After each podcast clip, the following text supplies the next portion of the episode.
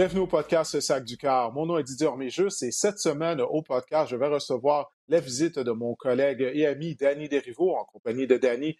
On va parler de l'état actuel des Alouettes. Les Alouettes ont maintenant un dossier de deux victoires et six défaites après leur défaite à domicile subie aux mains des Blue Bombers de Winnipeg. On va faire un tour également du côté de la NFL. Il y a un match préparatoire qui a eu lieu jeudi soir dernier du côté de la NFL. Alors, Danny et moi, on va en profiter pour jeter coup un coup d'œil au niveau des joueurs pour qui ça passe ou ça casse absolument cette année, en cette saison 2022 qui va commencer dans un mois.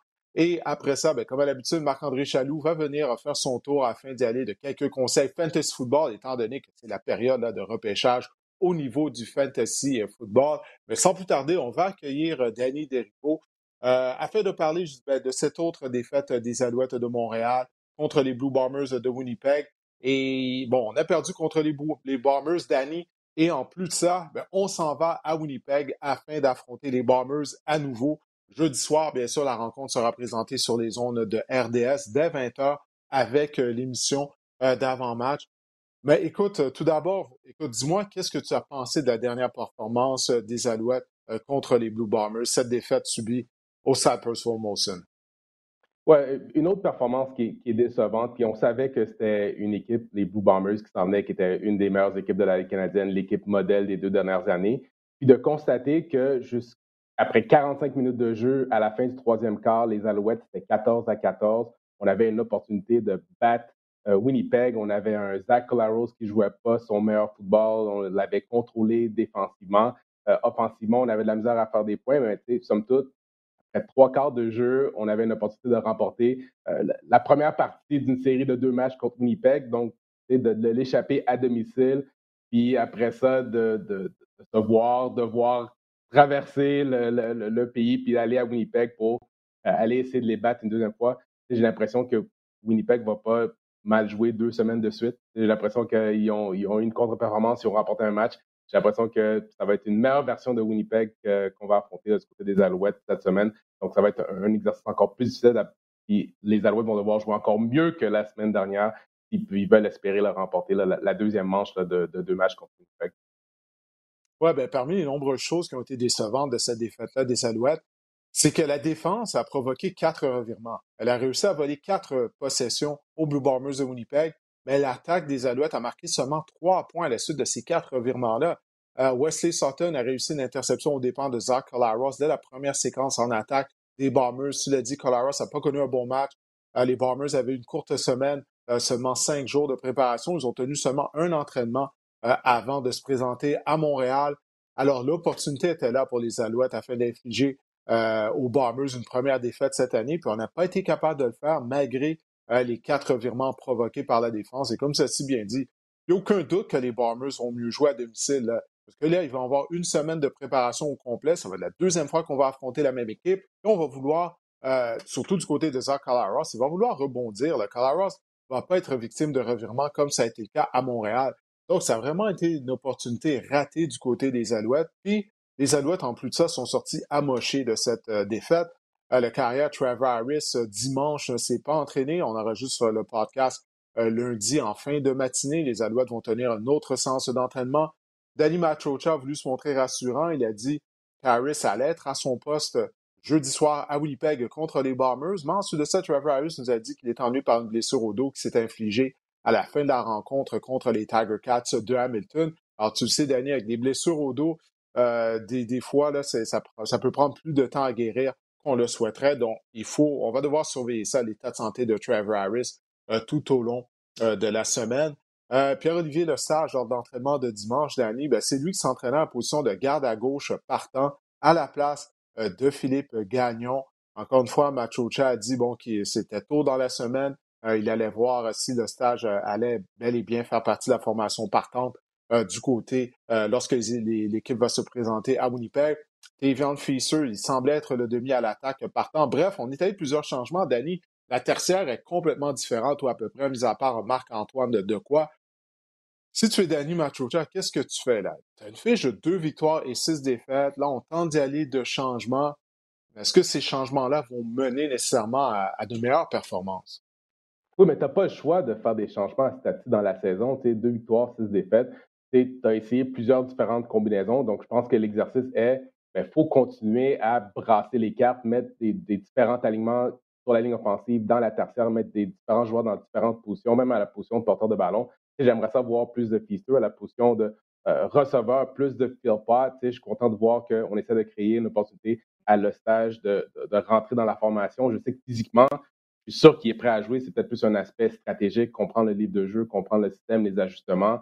Euh, mais c'est quelqu'un qui peut amener non seulement l'aspect physique, mais l'aspect attitude au sein de l'unité offensive, de comment bien protéger, comment bien courir le ballon. Puis je pense que ça nuirait pas euh, à l'unité offensive d'avoir un peu plus de méchants, un peu plus de, chiens dans, le bout du nez euh, pour aller dans des environnements hostiles qui, celui de Winnipeg. Donc, je suis certainement conscient du côté des Alouettes puis de Danny Machucha, c'est un aspect de trouver des différentes combinaisons parce que celles qu'on a essayées jusqu'à maintenant ne fonctionnent pas. Puis on inclut là-dedans l'aspect discipline. je pense que l'aspect discipline qui n'a pas été corrigé force Danny à continuer d'essayer des nouvelles euh, combinaisons puis des nouveaux aliments. Puis peut-être que stratégiquement aussi, euh, est-ce que la nouvelle combinaison dans la tertiaire va faire en sorte qu'on va avoir utiliser moins de couverture homme à homme ou plus de couverture euh, en zone, puis mettre des joueurs dans des positions où est-ce qu'on peut plus leur faire confiance pour éviter les, pénalités d'interférence. Donc, euh, c'est normal qu'on brasse les cartes considérant l'affiche, puis qu'on n'a pas vraiment grand-chose à perdre d'essayer des, nouvelles, des nouvelles combinaisons. Ben justement, qu'est-ce que tu penses de l'indiscipline des Alouettes? Parce que ça fait un bout de temps qu'on t'a pas reçu au podcast. C'est un problème qui perdure depuis le tout début de la saison, même si on remonte à la saison dernière. Carrie Jones, on l'a congédié. Une des choses qu'on lui reprochait, c'était justement l'indiscipline euh, de ses joueurs. Jones a été congédié avec une fiche d'une victoire et trois défaites. Après quatre matchs à la barre des Alouettes, Danny Machocha a exactement la même fiche. Une victoire et trois défaites. Et l'indiscipline perdure. Euh, Beverett a été victime d'une pénalité complètement stupide après le sifflet, euh, ce qui a permis à une séquence des Bombers au quatrième quart euh, de se poursuivre alors que la séquence était terminée. Puis là, finalement, Winnipeg a inscrit un, touché. Qu'est-ce que tu penses de, ça? pas juste l'indiscipline, mais le fait que les Alouettes ont la même fiche avec Danny Machocha qu'ils avaient euh, lorsque Carrie Jones était l'entraîneur-chef, et Dieu se sait à quel point on reprochait plusieurs choses à Carrie Jones.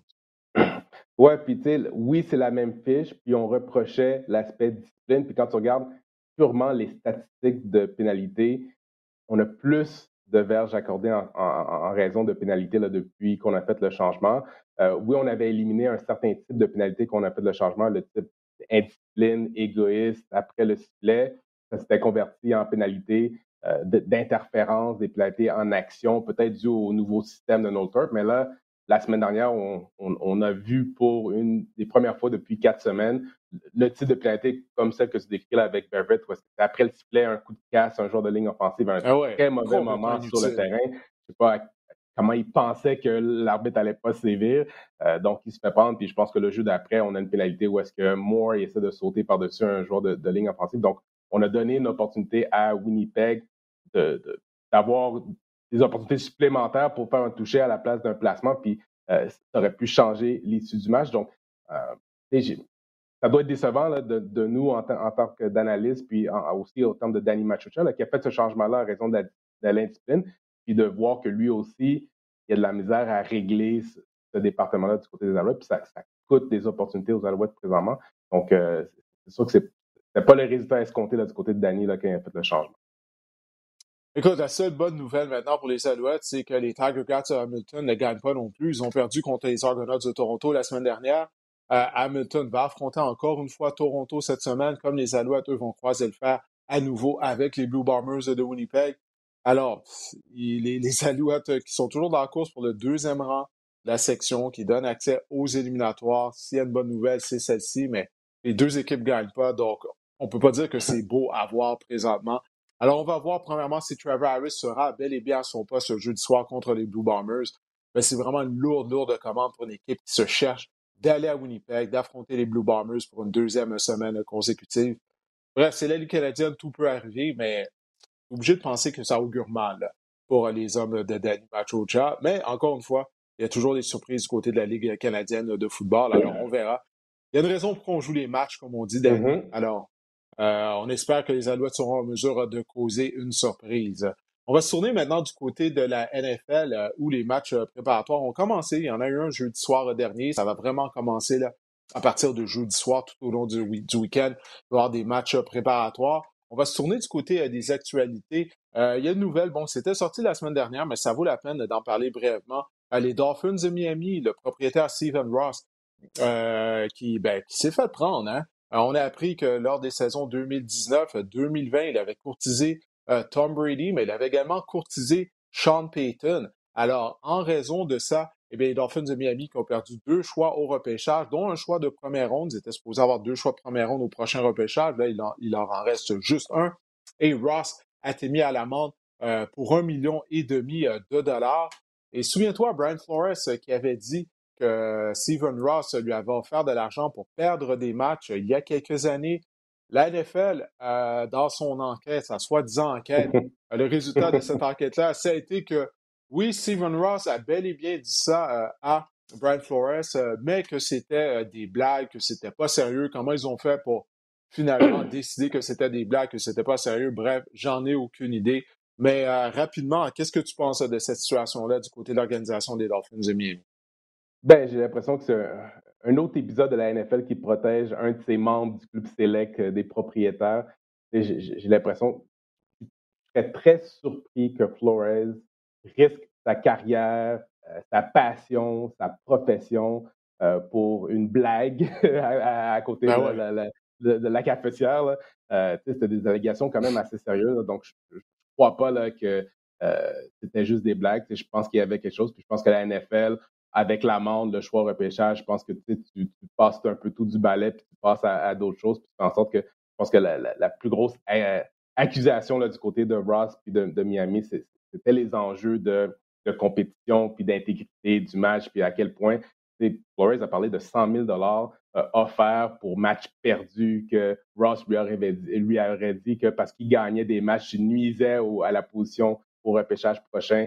Euh, je ne crois pas que Flores serait allé euh, aussi loin là, dans ses démarches. C'était vraiment juste des blagues, c'était juste des paroles en l'air.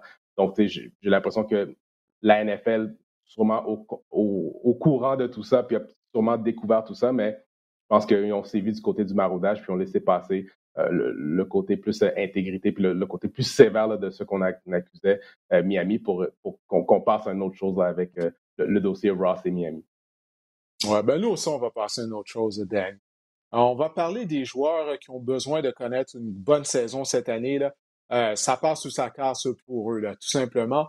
On a dressé une liste quoi, de, de sept joueurs qui, selon nous, euh, ils n'ont pas le choix de performer, sinon on va se retrouver avec une, euh, nouvelle équipe la saison prochaine. On va rester à Miami. On va commencer en parlant, bien sûr, du carrière Toi, Varoula. C'est une grosse saison pour toi. Hein. C'est sa troisième ah. année. Euh, cette fois, il est en santé. On a fait l'acquisition de, de Terry Kill. la ligne à l'attaque demeure un point d'interrogation du côté des Dolphins de Miami. Mais il n'y a aucun doute que si toi ne livre pas la performance, euh, une bonne performance cette année. J'ai l'impression du côté des Dolphins, on va tenter de repêcher un carrière l'année prochaine parce que ça devrait être une bonne cuvée de carrière en 2023 comparativement à celle qu'on a vue euh, cette année. Est-ce que tu es, d'accord que pour toi, Tango Viola, ben, cette année, ça passe ou ça casse? Euh, absolument. Puis pour plusieurs raisons. Une des raisons principales, c'est McDaniels qui arrive comme entraîneur-chef. Donc, c'est un nouvel entraîneur. Donc, c'est sûr que lui va vouloir déterminer est-ce que il peut être en selle avec toi pour sa carrière, la longévité de sa carrière, puis ses succès comme entraîneur-chef. Euh, on est allé chercher euh, des outils. On a Tyreek Hill qui va arriver. On a Waddle, le premier choix euh, de l'année dernière, qui va être en deuxième saison. On a un champ d'arrière qui est rempli de bons porteurs de ballon. Tu as parlé de la ligne offensive qui n'était pas super bonne, mais on a ajouté quand même Armstead à gauche. Donc, on essaie de protéger le carrière. Donc, c'est une année importante pour toi c'est un début de carrière important pour toi, puis ça fait longtemps qu'on en parle depuis qu'il a été euh, repêché en première ronde, les attentes envers un carrière qu'on repêche en, première ronde. Donc, j'ai l'impression qu'un carrière qui a été repêché en première ronde, tu t'attendrais à avoir vu des statistiques plus importantes, même si l'équipe ne performait pas. Donc, je pense que toi, jamais dépassé plus de 20, 20 passes de toucher dans une année euh, comme un, carrière qui a été repêché en première ronde. Donc, cette année, j'ai l'impression qu'il faudrait que les statistiques soient au nord de 20 passes de toucher. il doit devenir un joueur euh, qui, une différence, pas juste un joueur qui est bien encadré et qui distribue le ballon. Si on veut voir des passes dans les zones plus profondes, on sait que ça va être un carrière précis qui va faire attention avec le ballon, mais il faut qu'il soit capable d'attaquer les zones profondes, de créer des jeux explosifs, de, faire partie de la solution pourquoi Miami remporte des matchs et non seulement parce que la défensive joue bien, parce que le champ arrière bien, il, doit en mettre sur ses épaules, il doit être capable d'accepter une certaine charge de pression. Écoute, selon les réseaux sociaux des Dolphins de Miami, il est capable de compléter des longues passes. À chaque fois qu'il en complète une lors d'une séance d'entraînement depuis le début du camp, ils mettent ça sur leur compte Twitter pour nous montrer que toi a un bon bras. Écoute, à l'entraînement, ça veut rien dire. On peut voir ça durant les matchs, mon gars. Écoute, je crois qu'ils essaient de le mettre en confiance, mais il demeure un point d'interrogation jusqu'à ce que la saison régulière commence. Euh, il y a une autre carrière euh, pour qui, là, ça passe sous sa carte. Je croyais que c'était le cas l'année dernière, mais il y a eu un changement d'entraîneur-chef à New York. Ça a donné une autre vie à Daniel Jones. Daniel Jones, lui, ben, ça va être sa troisième année et euh, ça va être son troisième entraîneur-chef. Son premier entraîneur-chef avait été Pat Shermer. Ensuite de ça, il a eu Joe Judge pendant deux saisons. Et maintenant, Brian Dable va faire ses débuts à titre d'entraîneur-chef des Giants de New York. Est-ce que tu es d'accord ou non que pour Daniel Jones, ça passe sous sa case cette année? -là? Ben, absolument. Puis encore une fois, même scénario, nouvel entraîneur-chef. Oui, je comprends.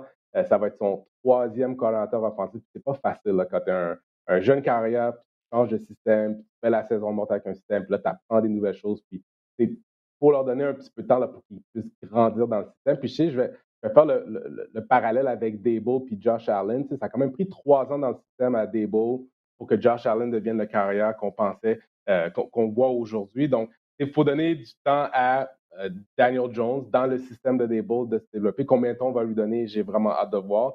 Lui aussi, on l'a armé avec plein d'outils. Euh, Galladay, on, l'a signé, on l'a donné beaucoup d'argent pour qu'il vienne comme receveur. Il n'a pas eu la saison qu'on voulait. On aurait pêché Tony, le, receveur de Florida, qui, est dynamique, qui est explosif, qui peut faire des jeux. Fait que lui, c'est un outil aussi sur lequel on peut compter du côté de, on peut compter du côté de Daniel Jones. Donc, j'ai vraiment hâte de voir à quel point Dable va être capable d'accélérer le développement parce que je suis pas sûr que Dable va pouvoir se permettre d'attendre trois ans avant que Daniel Jones, on va devoir oh. prendre des décisions probablement cette année euh, si c'est la carrière du futur ou pas du côté des Giants. Ah oui, c'est certain, Danny. Écoute, euh, on a un nouveau DG maintenant à New York. Dave Gettleman n'est plus là. C'est Gettleman qui avait repêché Daniel Jones. Alors, tu le sais, hein, pour un DG, s'il n'a pas repêché le carrière, c'est la même chose pour l'entraîneur-chef. Si c'est pas lui qui l'a embauché, euh, ces gens-là font pas le travail. Habituellement, il y a un changement euh, lors de la prochaine saison. Et puis, du côté du nouveau DG des Giants de New York, on ne peut pas vraiment faire de changement cette année parce que c'est pas une bonne cuvée de carrière au repêchage. Il y a Jimmy Garoppolo qui est toujours disponible sur le marché dépendamment du, camp d'entraînement que Daniel Jones va, connaître. Encore une fois, sur les réseaux sociaux, il y a un spectateur qui assistait euh, au, scrimmage des Giants. Et puis là, Daniel Jones est allé d'une passe qui a nettement manqué de précision. Et puis là, tout le monde a repris ça, tout le monde a retweeté ça. Je ne veux pas défendre Daniel Jones, mais il s'agissait juste d'un jeu. Là. On peut lui donner une chance? Est-ce qu'on peut attendre au moins au premier match préparatoire avant de partir en peur? Mais bref, il n'y a aucun doute que pour lui, euh, écoute, s'il livre pas la marchandise cette année, euh, il ne sera pas à New York euh, l'année prochaine. Puis en même temps, personnellement, je me sens un peu mal pour Daniel Jones. Parce que souviens-toi, lors du repêchage, euh, il n'avait pas d'affaire à être repêché dans le top 10. c'est Dave Gettleman qui était tombé en amour avec lui. Puis là, il se retrouve dans une situation où on s'attend s'il devienne une carrière de concession alors qu'il n'a clairement pas le potentiel pour ça. Donc, c'est vraiment pas une situation facile. Écoute, ça a espéré que Brian Dable va pouvoir l'aider à sauver sa carrière. On va rester euh, du côté de Big Blue, du côté des Giants, et dans le champ arrière également des Giants. Mais cette fois-ci, c'est Saquon Barkley.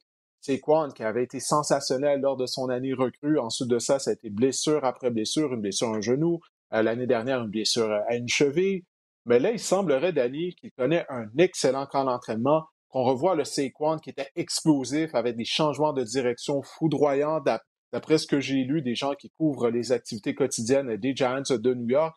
Et c'est également la dernière année de son contrat recru, du contrat qu'il avait signé lorsqu'il avait été repêché. Alors, pour moi, il n'y a aucun doute que ça passe sous sa casse pour Saquon s'il veut être de retour dans l'uniforme des Giants en 2023. Oui, puis tu sais, je suis d'accord avec toi. Puis, tu sais, je me rappelle la première année de Saquon, tu sais, presque 2000 verges combinées, 1300 verges au sol.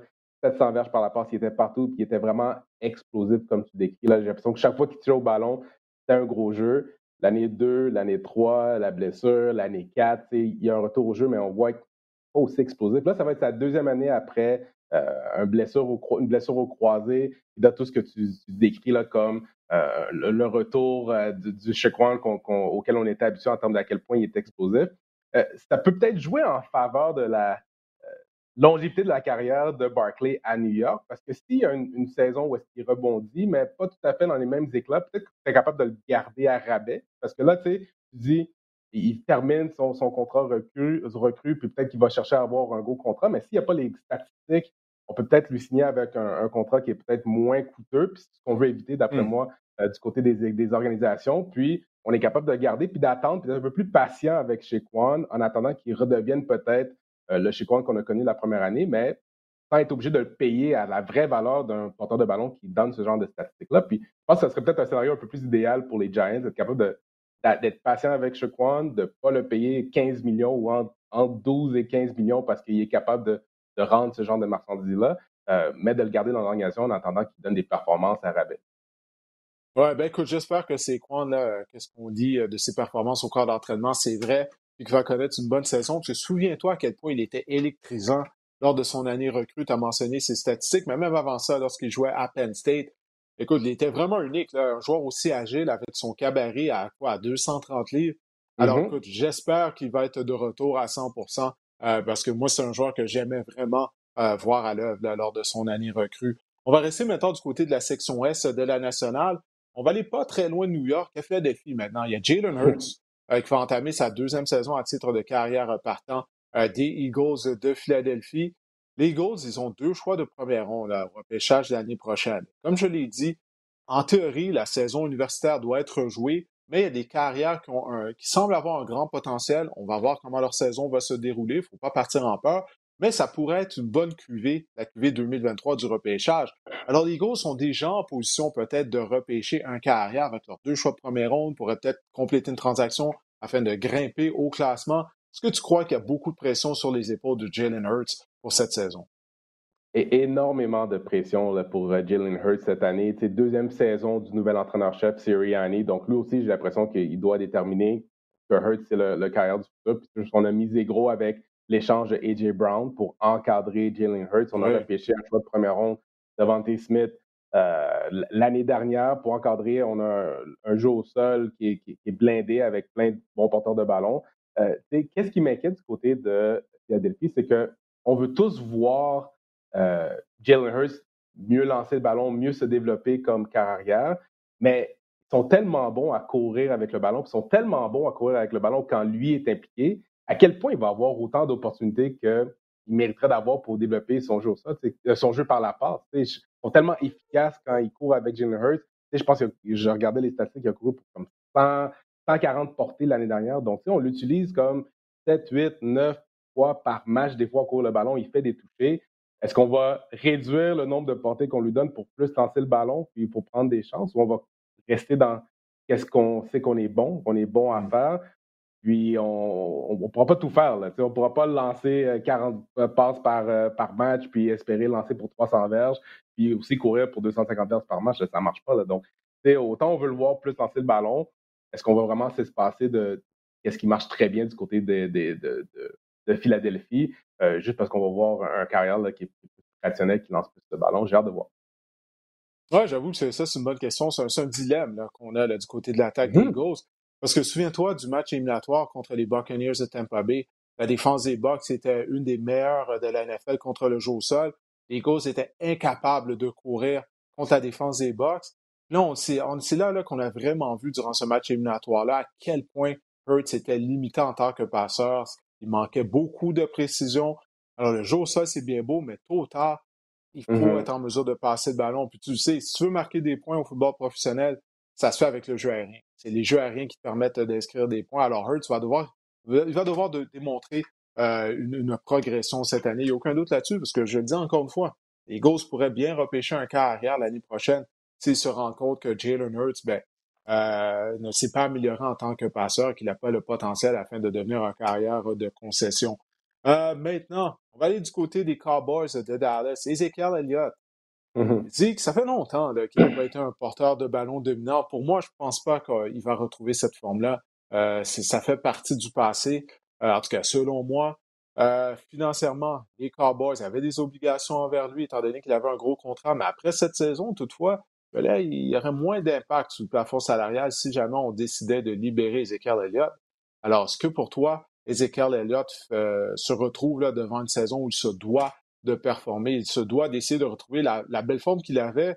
Écoute, il y a 3-4 ans, ça commence à faire longtemps de ça.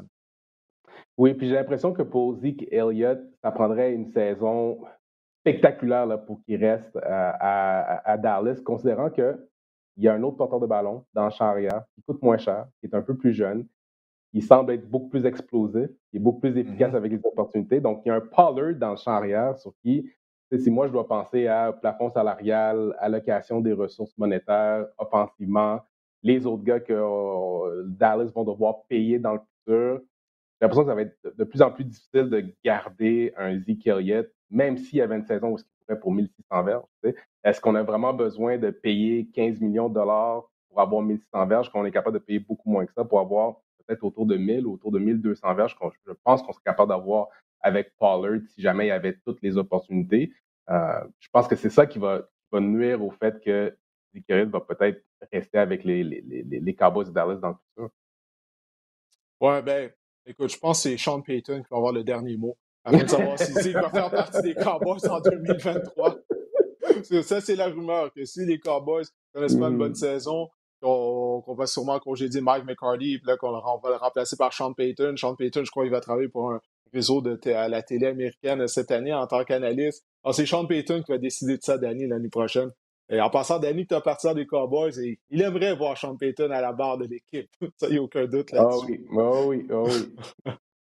Alors maintenant, on va aller du côté de l'Association américaine, euh, la section ouest. Jerry Judy, receveur de passe des Broncos de Denver, il avait été un choix de première ronde en 2020. Il avait connu une bonne saison recrue, mais l'année dernière, il a subi une entorse à une cheville. Puis je regarde ses statistiques.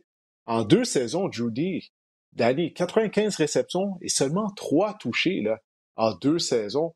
Alors, là, il n'y a pas d'excuse parce qu'il a une bonne excuse. C'est le talent à la position de carrière depuis qu'il fait partie des Broncos. Ça n'a pas été mm-hmm. relevé. Là, cette année, il y a Russell Wilson qui va lui lancer le ballon. Alors, est-ce qu'il va pouvoir répondre aux attentes selon toi?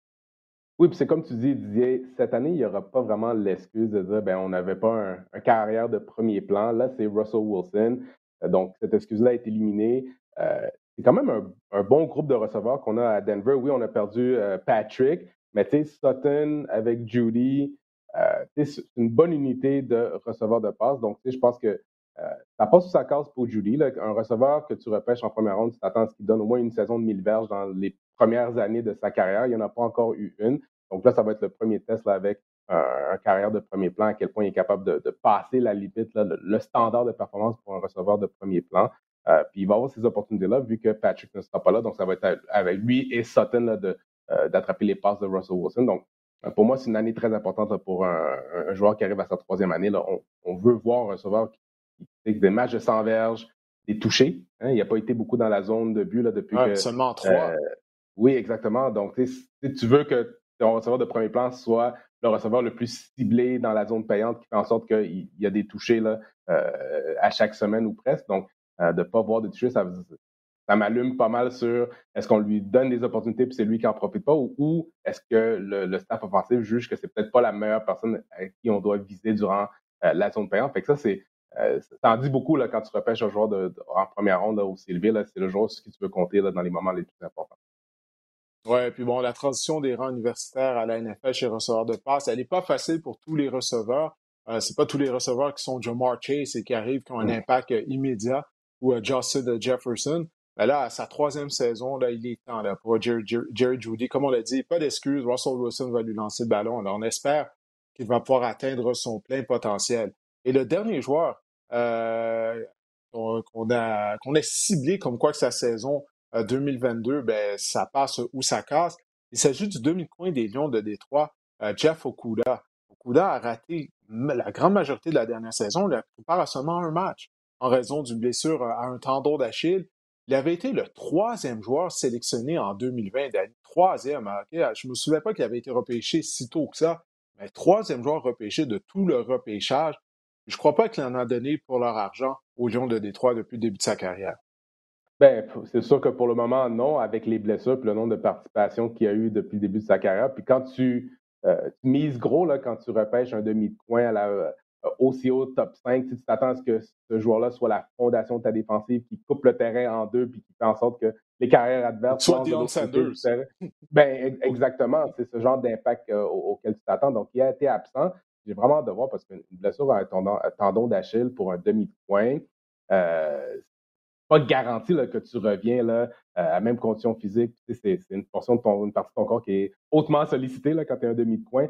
Donc, j'ai hâte de voir ce qui, va être autant capable de maintenir un niveau de performance, couvrir les receveurs euh, d'excellence, parce que quand tu es un demi de coin repêché aussi haut, ben, c'est toi sur qui on compte pour couvrir le meilleur receveur de l'autre côté à chaque semaine.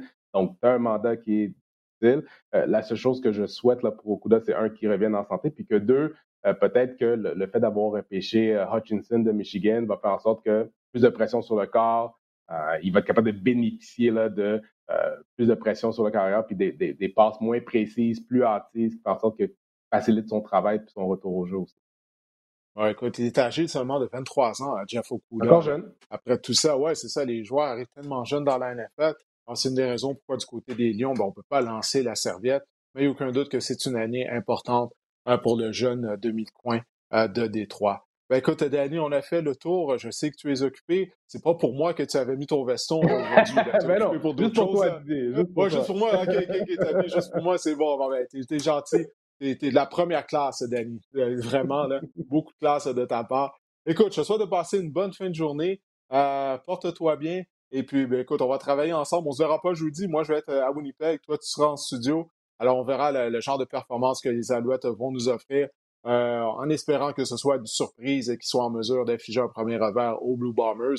Mais probablement, on va voir si Trevor Harris sera bel et bien euh, à son poste. Il ne sera pas incommodé par euh, cette blessure au dos. Allez, passe une fin de journée, Danny, puis on se repart. Merci, toi aussi.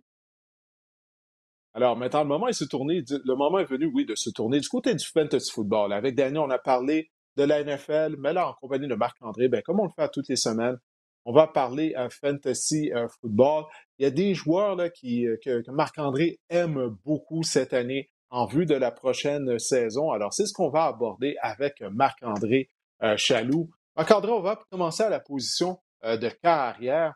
Il y a un carrière qui, comment je dirais, que bien des gens n'aiment pas. Je sais que les partisans de son équipe ne l'aiment pas. Il a fait beaucoup d'argent depuis le début de sa carrière. Euh, plus souvent qu'autrement, son équipe ne participe pas aux éliminatoires, malgré le fait qu'il accumule les statistiques, mais pas les victoires. Mais il est riche. Il s'agit de Kurt Cousins. Et que... Euh, des quarts de la NFL, Kurt Cousins, je sais pas. Euh, je veux dire, c'est souvent pas excitant, mais c'est rempli de bonnes valeurs nutritives, puis c'est surtout bon pour votre santé fantasy. Didier Kurt Cousin, en ce moment, c'est un quart que j'aime au niveau fantasy. Pourquoi? Parce qu'il est en ce moment classé au 15e rang chez les carrières euh, au niveau fantasy. Il faut dire que Kurt Cousin a, terminé 12, euh, top 12 à la position de quart lors des deux dernières saisons. Et Didier, j'ai trouvé une stat vraiment incroyable sur Kurt Cousin. Savais-tu qu'il est l'un des trois quarts seulement dans l'histoire à avoir passé pour 30 000 verges et a lancé 200 passes de toucher à ses 115 premiers matchs. Il y a seulement Kirk Cousins, Peyton Manning et euh, Dan Marino. Donc, on voit qu'il est en Rien de moins. Rien de moins, rien de moins. Et on oublie souvent à quel point, tu l'as mentionné, à quel point Kirk Cousins est bon et est bon au niveau fantasy. Et j'ai vu cette année qu'on euh, a vu que Justin Jefferson a mentionné que l'attaque avec Kevin O'Connell s'est vraiment modernisée comparée à celle de Mike Zimmer. Et donc, ça va probablement bénéficier le jeu aérien et Kirk Cousins euh, au niveau statistique également.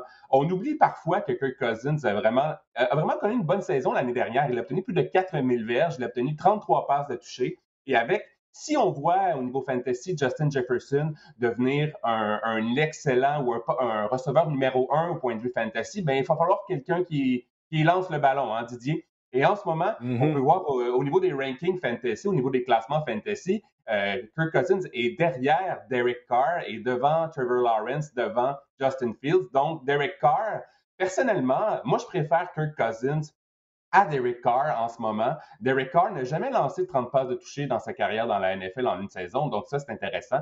Et Kirk Cousins, je veux dire, euh, euh, moi j'aime beaucoup la stratégie en ce moment euh, de, de, prendre, disons, Kirk Cousins, c'est une valeur sûre.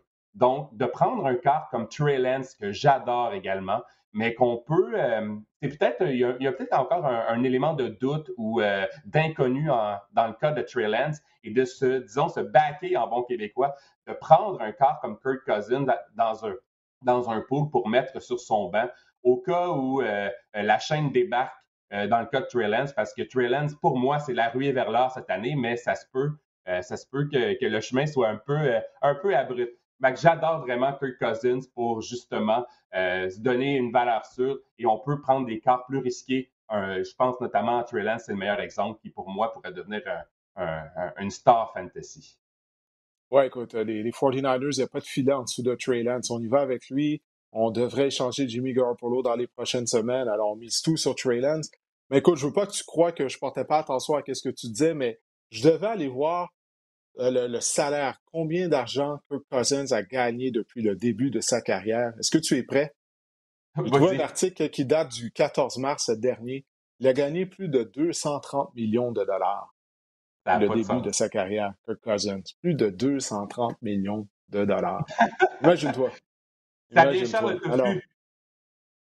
Oui, écoute, euh, c'est un gagnant à, l'extérieur du terrain. Euh, c'est un gagnant dans le mm-hmm. business football, comme on dit. Ça, il n'y a aucun doute euh, là-dessus, Kirk Cousins. Le secret, c'est les, courts, les courts contrats, en fait. C'est ça le secret.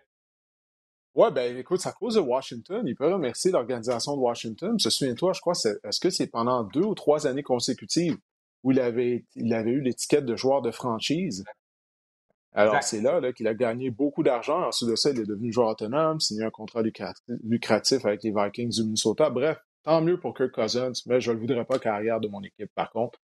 Peut-être football, là. Peut-être, là, tu, viens nous montrer ses statistiques, 33 passes de toucher, plus de 4000 verges l'année dernière.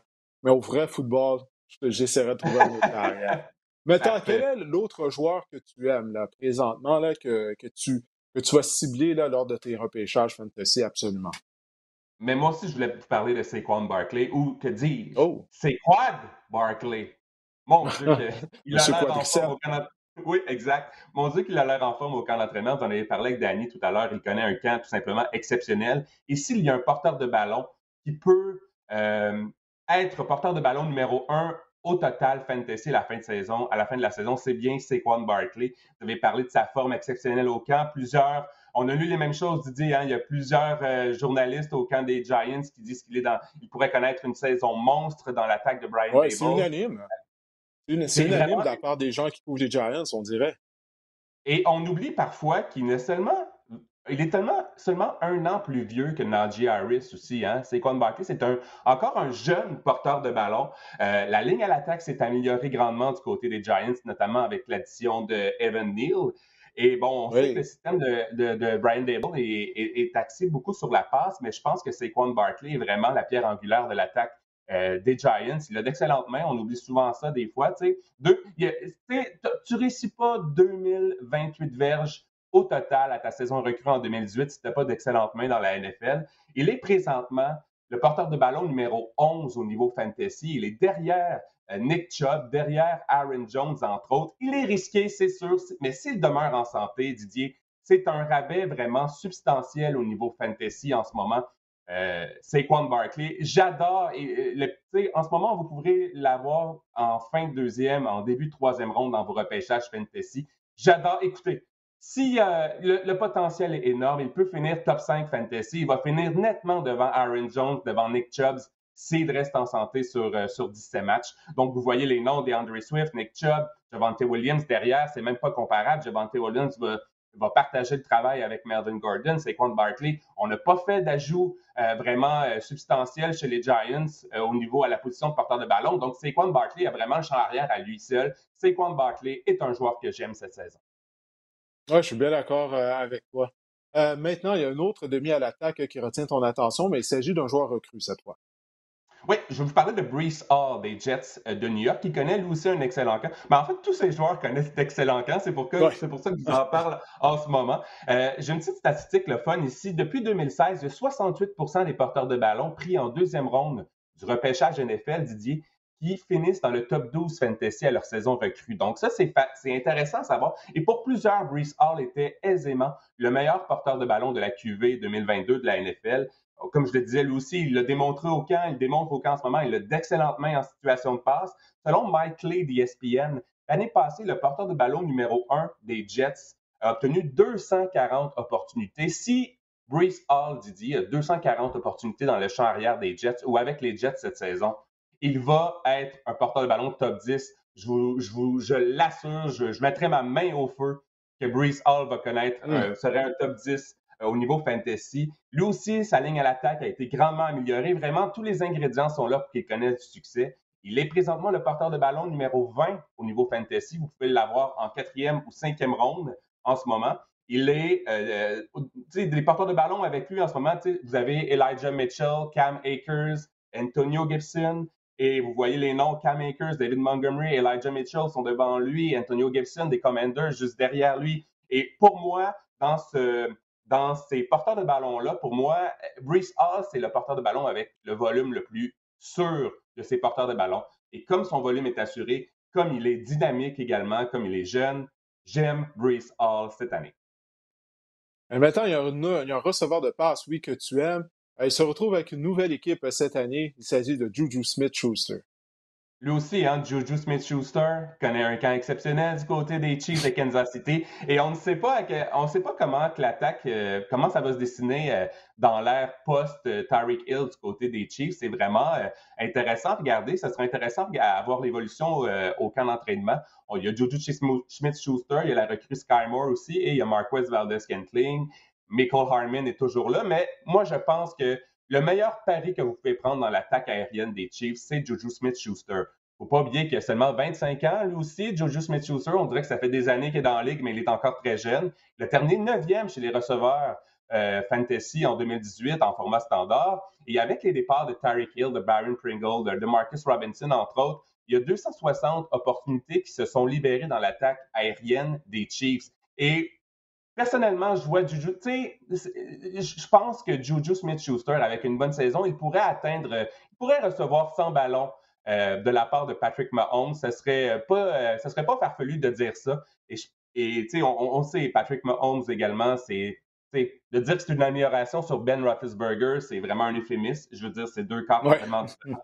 Euh, ben Roethlisberger est en fin de carrière également. Donc, l'effet Patrick Mahomes, et on a vu au camp, on utilise vraiment euh, Juju Smith-Schuster à bon escient. Il est un peu, j'ai vu vraiment des formations où il se déplace dans le champ arrière. On essaie peut-être de recréer ce que, ce que, Tyreek Hill apportait euh, aux Chiefs de Kansas City. Il est présentement 33e chez les receveurs de passe Juju Smith-Schuster, une excellente aubaine en ce moment. Vous pouvez l'avoir en septième ou huitième ronde. Vous voyez les, joueurs qui sont devant lui, Adam Thielen, Michael, Chris Godwin en 30. On ne sait pas s'il va amorcer la saison. Il est de retour à l'entraînement, mais c'est un point d'interrogation. Michael Thomas, il y a des, euh, des, gens au camp des, Saints qui disent qu'il connaît un bon camp. Il est revenu euh, euh, à l'entraînement dernièrement. Adam Thielen se fait vieillissant.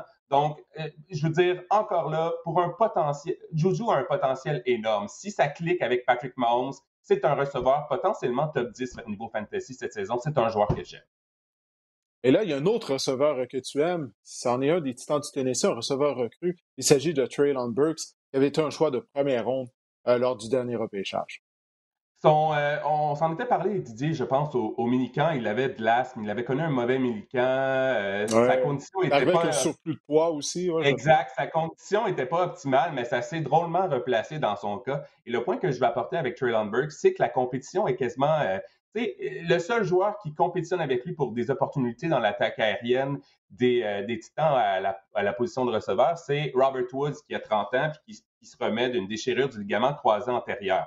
Donc, vraiment, la situation est idéale pour Traylon Burks et ça me rappelle un peu la situation que Jamar Chase, qu'on voyait de Jamar Chase l'année passée au camp. Je ne sais pas si tu t'en souviens, Didier, mais on disait que Jamar Chase euh, connaissait un mauvais camp, qu'il était incapable d'attraper des ballons de la NFL. Oui, il échappait des passes, ben oui.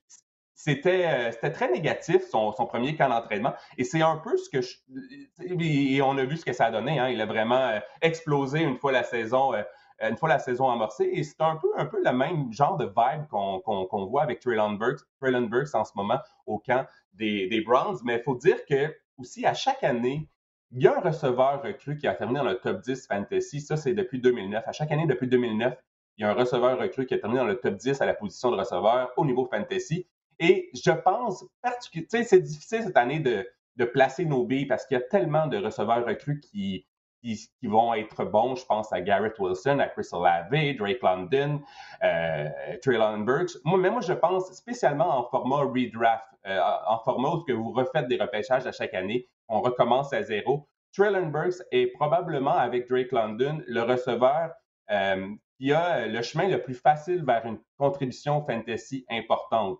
Euh, les, les, les, opportunités sont là pour lui et, et, et contrairement à, à, Drake London, il est attaché à un meilleur corps en Ryan Tannehill versus Marcus Mariota.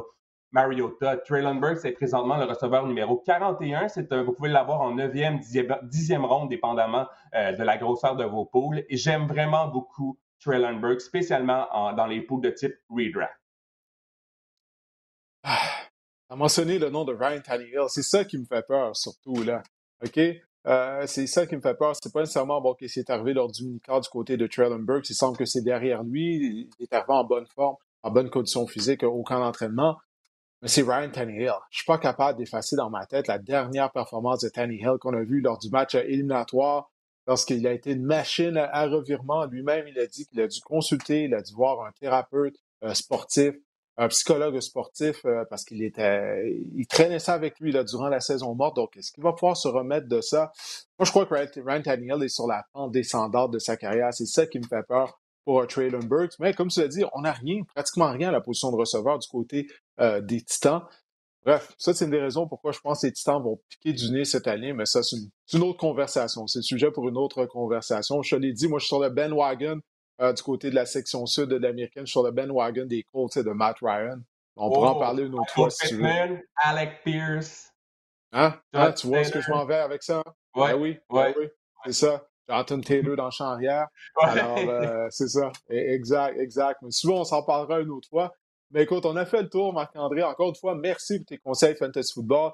J'espère pour les gens qui regardent le podcast ou qui le téléchargent à toutes les semaines, vous appréciez euh, les conseils de Marc-André. Il, met beaucoup de temps, il fait des recherches afin de vous aider à gagner votre ligue de fantasy football et afin de connaître un bon repêchage. On remercie bien sûr Danny Derivo qui s'est joint à nous un peu plus tôt. On espère que cet épisode du podcast Sac du Car vous a plu et on se reparle la semaine prochaine.